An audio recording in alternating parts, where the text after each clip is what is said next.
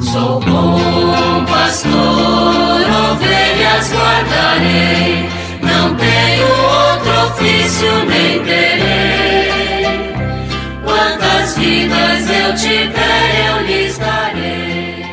Muito bom dia, meus amados filhos e filhas, ouvintes de nossa querida Rádio Olinda.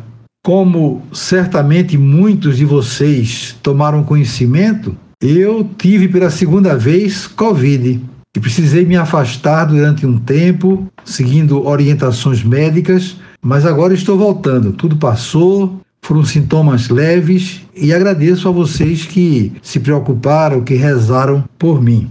Neste dia 27 de junho, a igreja está celebrando a memória de São Cirilo de Alexandria, bispo e doutor da igreja. Ele nasceu em 370 e levou vida monástica. Ordenado sacerdote, acompanhou seu tio, bispo de Alexandria, de quem foi sucessor no episcopado em 412. Combateu energicamente as doutrinas de Nestório e teve um importante desempenho no Concílio de Éfeso. Escreveu muitas obras de grande erudição para explicar e defender a fé católica. E nós temos aqui um texto bonito do século IV das cartas de São Cirilo de Alexandria que gostaria de partilhar com vocês. Causa-me profunda admiração haver alguns que duvidam em dar à Virgem Santíssima o título de Mãe de Deus. Realmente, se nosso Senhor Jesus Cristo é Deus, por que motivo não pode ser chamada de Mãe de Deus a Virgem Santíssima que o gerou? Esta verdade nos foi transmitida pelos discípulos do Senhor,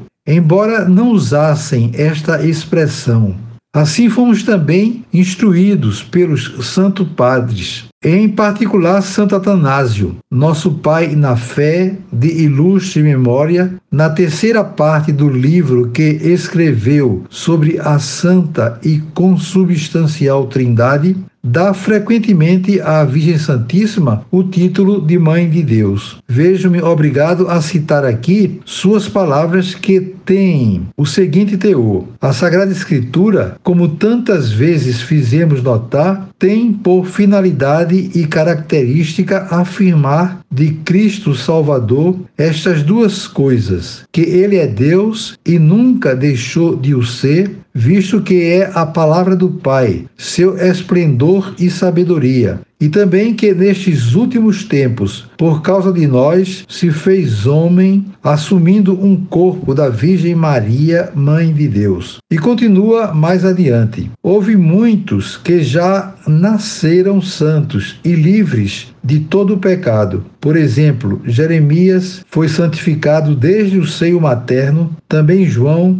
antes de ser dado à luz, exultou de alegria ao ouvir a voz de Maria, mãe de Deus. Estas palavras são de um homem inteiramente digno de lhe darmos crédito, sem receio e a quem podemos seguir com toda segurança. Com efeito, ele jamais pronunciou numa só palavra que fosse contrária às sagradas Escrituras. De fato, a Escritura, verdadeiramente inspirada por Deus, afirma que a palavra de Deus se fez carne, quer dizer, uniu-se à carne dotada de alma racional. Portanto, a palavra de Deus assumiu a descendência de Abraão, e, formando para si um corpo vindo de uma mulher, tornou-se participante da carne e do sangue. Assim já não, é, já não é somente Deus, mas homem também, semelhante a nós, em virtude da sua união com a nossa natureza. Por conseguinte, o Emanuel, Deus conosco, possui duas realidades, isto é, a divindade e a humanidade. Todavia, é um só Senhor Jesus Cristo, único e verdadeiro Filho, que, por natureza, ainda que ao mesmo tempo Deus e homem, não é apenas um homem divinizado igual àqueles que, pela graça, se tornam participantes da natureza divina,